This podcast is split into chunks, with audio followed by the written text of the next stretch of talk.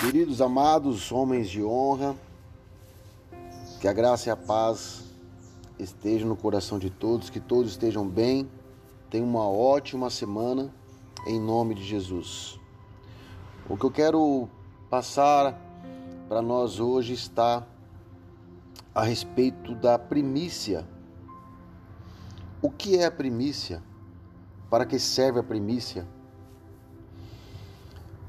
A primícia é ofertar seus primeiros frutos a Deus. A primícia é uma espécie de essência voluntária. O primeiro fruto de um coração agradecido. Amém?